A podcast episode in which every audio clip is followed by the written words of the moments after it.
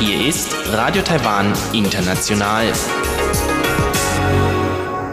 Herzlich willkommen zum halbstündigen deutschsprachigen Programm von Radio Taiwan International. Am Mikrofon begrüßt Sie Sebastian Hambach. Und folgendes haben wir heute am Montag, den 19. Oktober 2020 im Programm. Zuerst die Nachrichten des Tages. Danach folgt in Taiwan Entdecken ein Interview mit dem Vizegeschäftsführer von Taiwan Think Tank über jüngste Entwicklungen hinsichtlich der Frage nach einer taiwanischen Identität. Herr Dong spricht über eine neue Umfrage der Denkfabrik, der zufolge 62 Prozent der Taiwaner sich ausschließlich als Taiwaner identifizieren. Und zum Abschluss berichtet Eva Trindl in Taiwan Monitor über die Zunahme an militärischen Provokationen Chinas gegenüber Taiwan in der jüngsten Zeit. Hören Sie dazu ein Interview mit Professor Alexander Huang vom Graduierteninstitut für internationale Angelegenheiten und strategische Studien an der Danjiang Universität.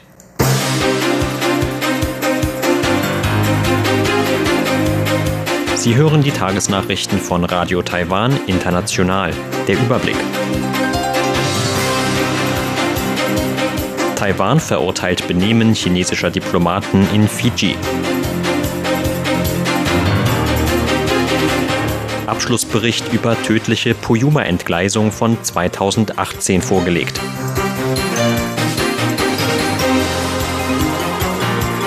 und laufende Untersuchungen zu ein China-Abkommen von Universitäten. Die Meldungen im Einzelnen. Das Außenministerium hat heute das Benehmen von chinesischen Beamten bei einer Nationalfeiertagsveranstaltung in Fiji verurteilt. Die Chinesen seien ohne Einladung auf der Veranstaltung von Taiwans Vertretung erschienen und hätten ein Mitglied der taiwanischen Delegation angegriffen. Vizeaußenminister Zheng Ho-ren sagte dazu heute im Parlament, wir bedauern es sehr und verurteilen es, dass chinesische Diplomaten auf diese Art eine friedliche Veranstaltung stören. Wir werden beobachten, ob es sich dabei um gewöhnliches Verhalten oder um einen Einzelfall handelt. Berichten ausländischer Medien zufolge fand der Vorfall vor über einer Woche während einer Feier zum Nationalfeiertag der Republik China Taiwan in Fidschi statt. Demnach seien zwei Beamte der chinesischen Botschaft vor Ort uneingeladen auf der Feier erschienen und hätten Fotos gemacht. Nachdem ein Mitarbeiter der taiwanischen Vertretung die beiden dazu aufgefordert habe zu gehen, seien sie handgreiflich geworden. Den Medienberichten zufolge unternahm die Polizei von Fiji nichts in dem Fall, da sich die chinesischen Beamten auf ihre diplomatische Immunität berufen hätten. Das Außenministerium sagte, es habe mit einer Stellungnahme zu dem Fall gewartet, um zuerst alle notwendigen Details zu klären. Man habe bereits alle Auslandsvertretungen Taiwans angewiesen, Vorkehrungen zu treffen, um ähnliche Vorfälle in Zukunft zu vermeiden.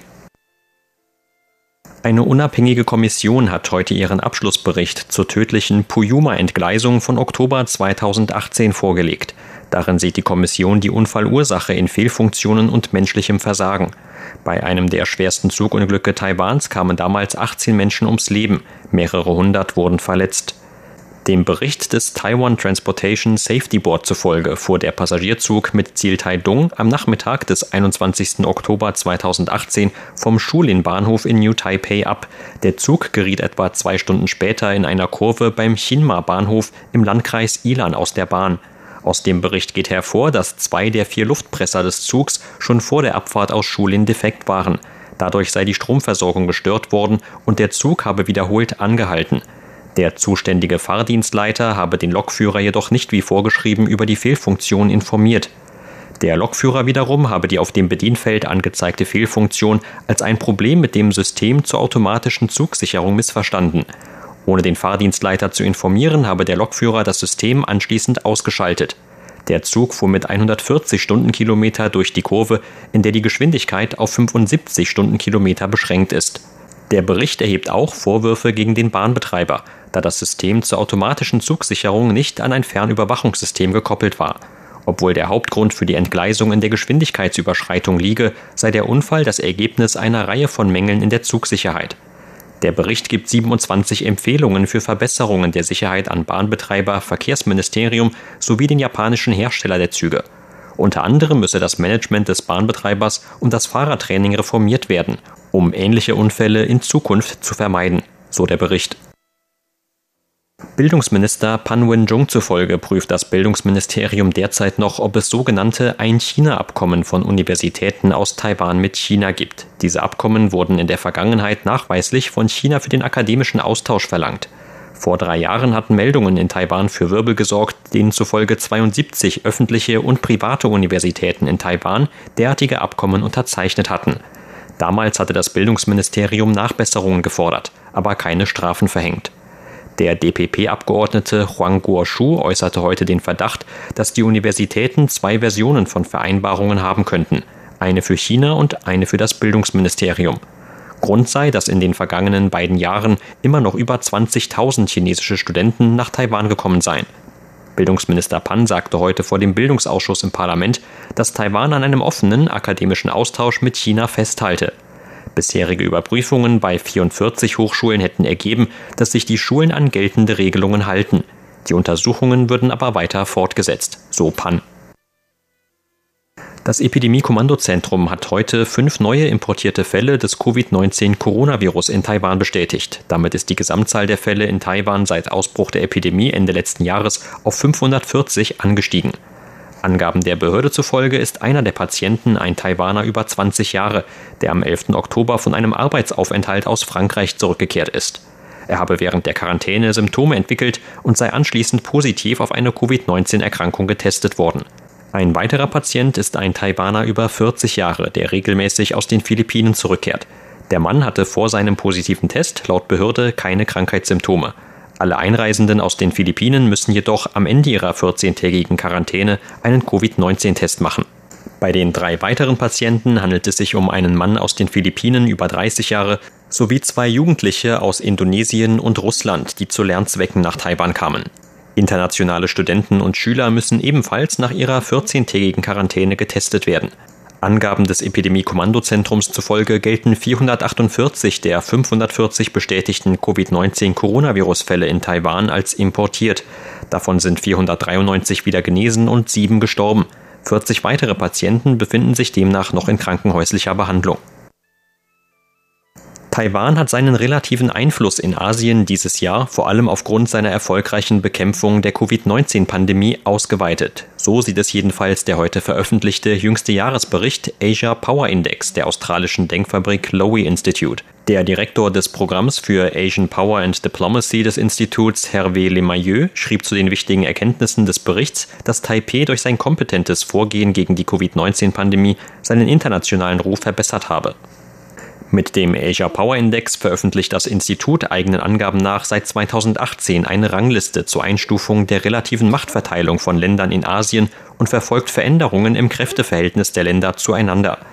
Der Index ordnet 26 Länder gemäß ihrer Fähigkeit, ihr äußeres Umfeld zu beeinflussen. An erster Stelle des Berichts standen in diesem Jahr erneut die USA. Es folgten China, Japan, Indien und Russland. Zur Börse. Taiwans Aktienindex hat heute mit 157 Punkten oder 1,24 Prozent im Plus geschlossen. Zum Abschluss des heutigen Handelstags lag der TAIEX damit auf einem Stand von 12.908 Punkten. Das Handelsvolumen blieb sich auf 164 Milliarden Taiwan-Dollar oder 5,7 Milliarden US-Dollar.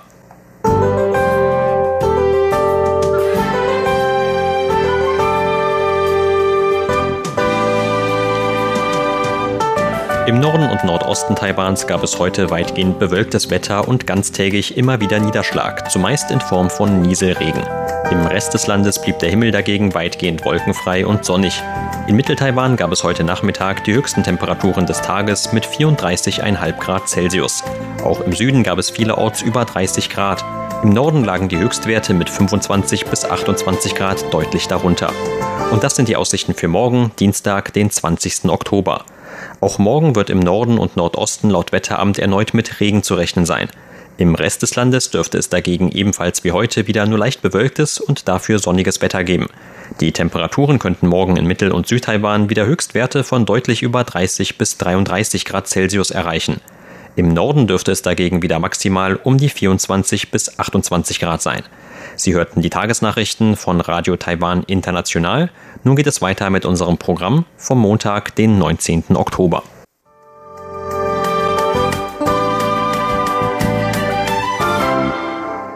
Nun folgt Taiwan entdecken.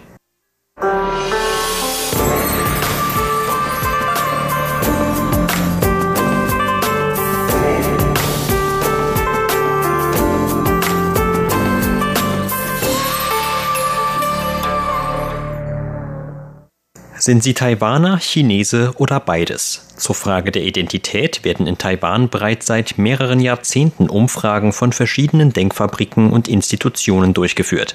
Dabei zeichnet sich seit langem ein deutlicher Trend ab. Immer mehr Befragte identifizieren sich selbst als Taiwaner, während die Anzahl von Personen, die sich zuallererst als Chinesen identifizieren, mittlerweile verschwindend gering geworden ist. Auch die lange Zeit als Mittelweg wahrgenommene sowohl als auch Alternative findet immer weniger Unterstützer. Diese Entwicklung bleibt auch in der Volksrepublik China nicht unbeobachtet. Dort bezeichnet man die Taiwaner immer noch als Chinesen und rekrutiert zuweilen mehr oder weniger einflussreiche Persönlichkeiten aus Taiwan, damit diese möglichst öffentlich vor den Fernseh- oder Internetkameras verkünden, wie stolz sie darauf seien, Chinesen zu sein. Derartige Behauptungen, gekoppelt mit den ständigen Unterdrückungsversuchen Chinas, stoßen in Taiwans Mehrheitsgesellschaft zunehmend auf Ablehnung und verstärken offenbar auch die Identifizierung der Taiwaner mit ihrem eigenen Land. Zu diesem Thema sprach im Interview mit RTI der Vizegeschäftsführer von Taiwan Think Tank, Dong Si-chi.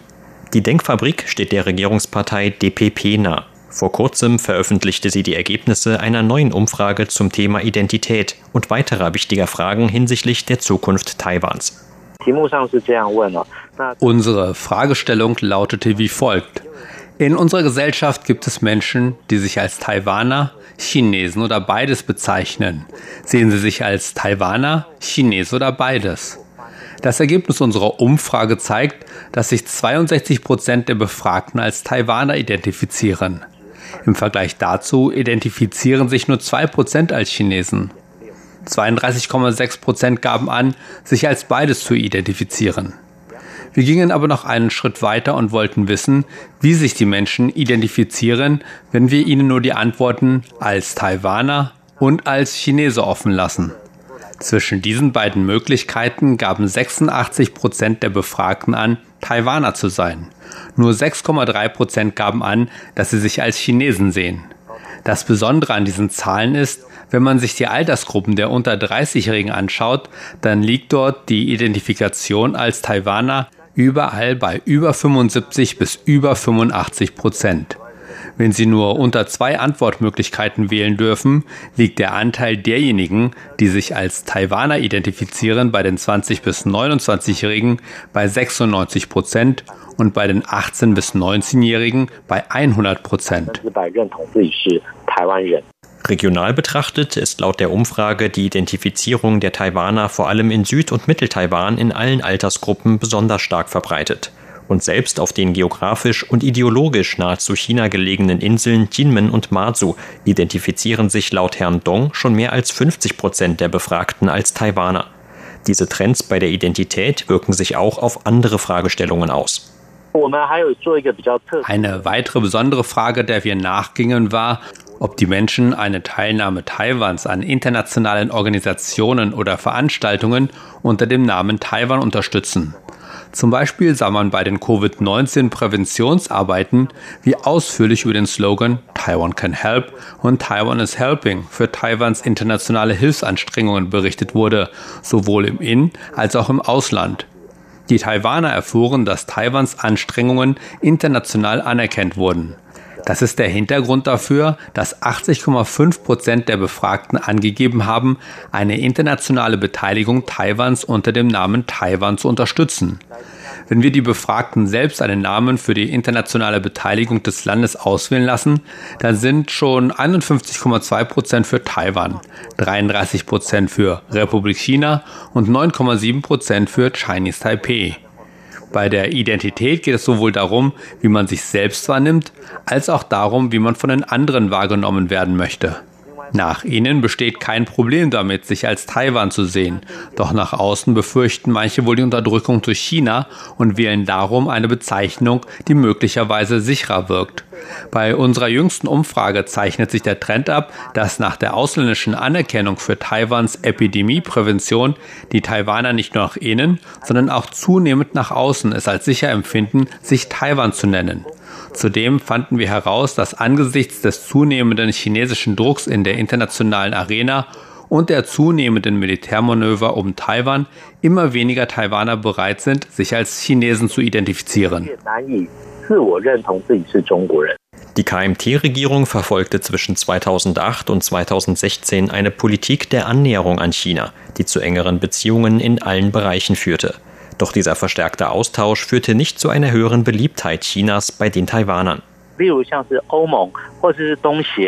Sowohl in der Europäischen Union als auch beim Verband südostasiatischer Staaten führte mehr Wirtschaftszusammenarbeit zu mehr Verständnis und auch zu besseren gegenseitigen Beziehungen.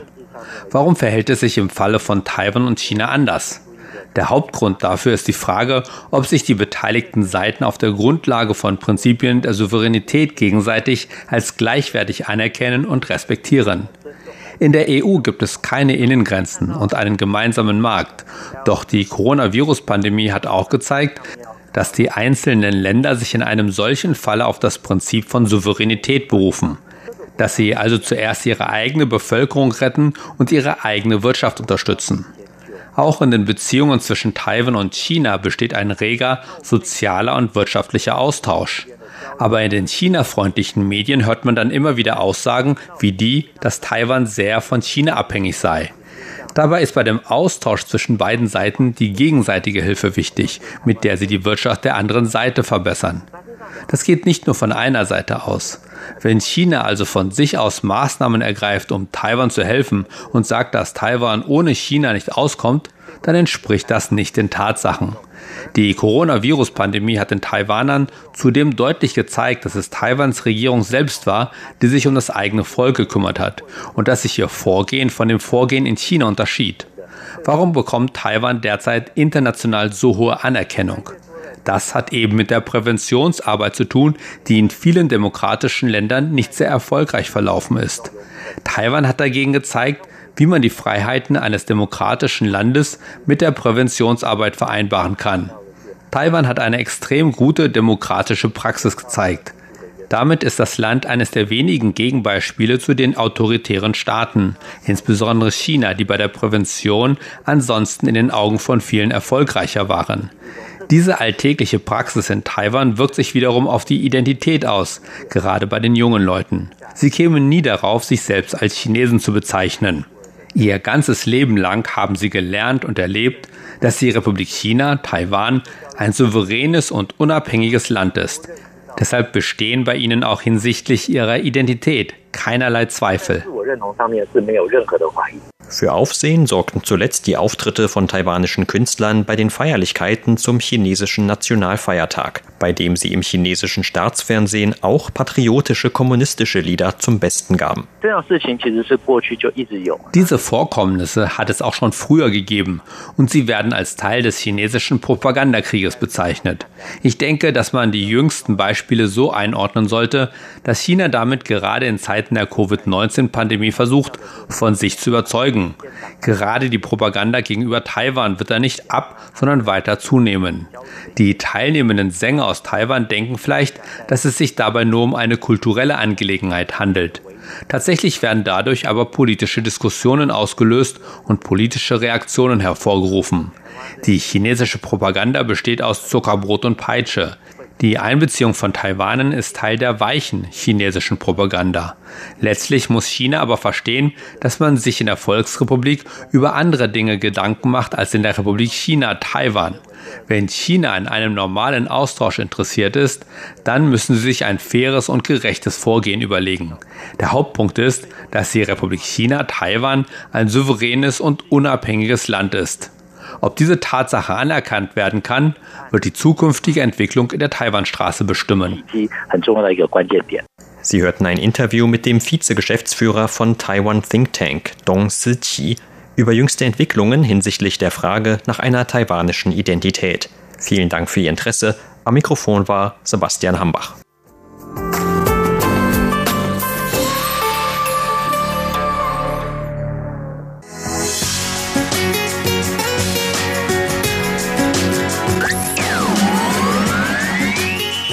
Taiwan, international aus Taipeh.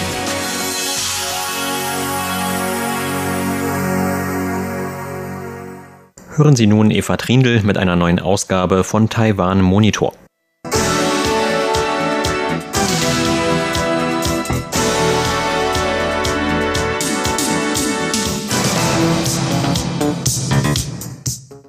Chinas Militär führt in letzter Zeit verstärkt militärische Aktionen in der Taiwanstraße durch. Vielmals sind chinesische Militärmaschinen in Taiwans Luftraumüberwachungszone, kurz ADIZ, geflogen oder sie haben die Mittellinie in der Taiwanstraße überflogen. Am 18. September waren 18 chinesische Militärflugzeuge an solchen Aktionen beteiligt, am 19. September 19. Das waren die Tage, in denen der Unterstaatssekretär für wirtschaftliches Wachstum, Energie und Umwelt des US-Außenministeriums Keith Krach in Taiwan zu Besuch war. Es war der ranghöchste Besuch eines Regierungsbeamten des US-Außenministeriums seit die USA 1979 die offiziellen diplomatischen Beziehungen mit Taipei abgebrochen und mit der Volksrepublik China aufgenommen hatten. Die englischsprachige Redaktion von Radio Taiwan International sprach über die kürzlichen Entwicklungen der Beziehungen zwischen Taiwan und China und die zunehmenden Drohgebärden Chinas mit dem Experten für strategische Studien Alexander Huang, Huang Jiezheng, Professor am Graduierteninstitut für internationale Angelegenheiten und strategische Studien an der Danjiang Universität. Professor Huang sagte, er sehe nicht die Gefahr eines unmittelbar bevorstehenden Krieges in der Taiwanstraße. Niemand plane einen Krieg. Die wirkliche Gefahr sehe er in unbeabsichtigten Zwischenfällen und Missverständnissen. Er halte deshalb einen ständigen Kommunikationskanal zwischen Taiwan und China für sehr wichtig, wie zum Beispiel eine Hotline oder ein rotes Telefon. Eine solche Hotline zwischen Taiwan und China bestehe jedoch nicht. Professor Huang sagte, But the real work that we need to do is to correct aber was wir wirklich tun müssen, ist diese Art Zustand der fehlenden Kommunikation zu korrigieren.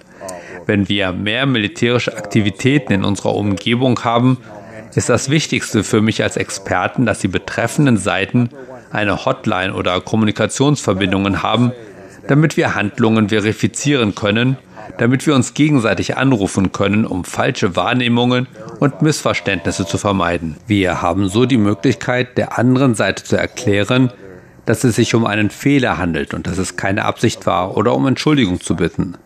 Wenn wir keine Kommunikationsmöglichkeiten haben, wenn Kommunikation nur über Zeitungen, über Stellungnahmen oder militärische Aktionen erfolgt, erhöht dies das Potenzial für Konflikte. That brings up the potential of conflict.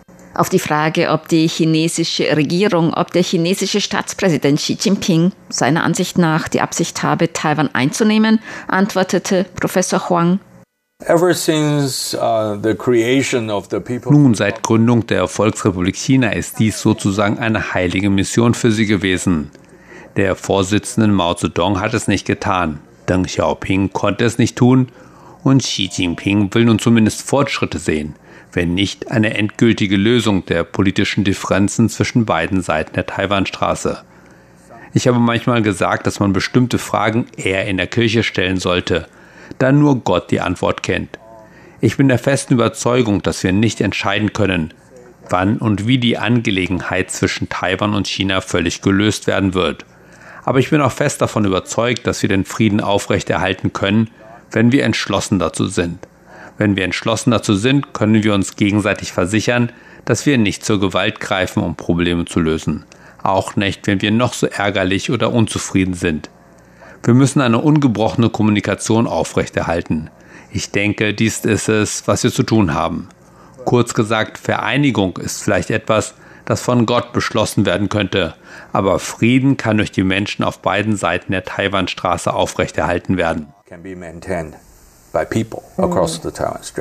Die USA sind in letzter Zeit näher an Taiwan herangerückt. Dazu gehören ranghohe US-Regierungsbeamte oder die Aussicht auf Handelsabkommen und Waffenverkäufe. Auf die Frage, ob verbesserte Beziehungen zwischen Taiwan und den USA zu mehr Spannungen zwischen Taiwan und China führen werden, antwortete Professor Huang The, the closer uh, the relationship between Washington and Taipei, the stronger reaction. Je enger die Beziehung zwischen Washington und Taipei wird, desto stärker wird die Reaktion Pekings darauf sein. Wir wissen das und haben auch diese Erfahrung. Aber ich mache mir größere Sorgen darüber, dass dies alles, Handelsabkommen oder Rüstungspaket, auf Geld basiert. Dass je mehr die USA uns unterstützen, desto mehr müssen wir dafür bezahlen. Verteidigung und Handelsabkommen kommen nicht umsonst. Wir müssen unseren Preis dafür bezahlen.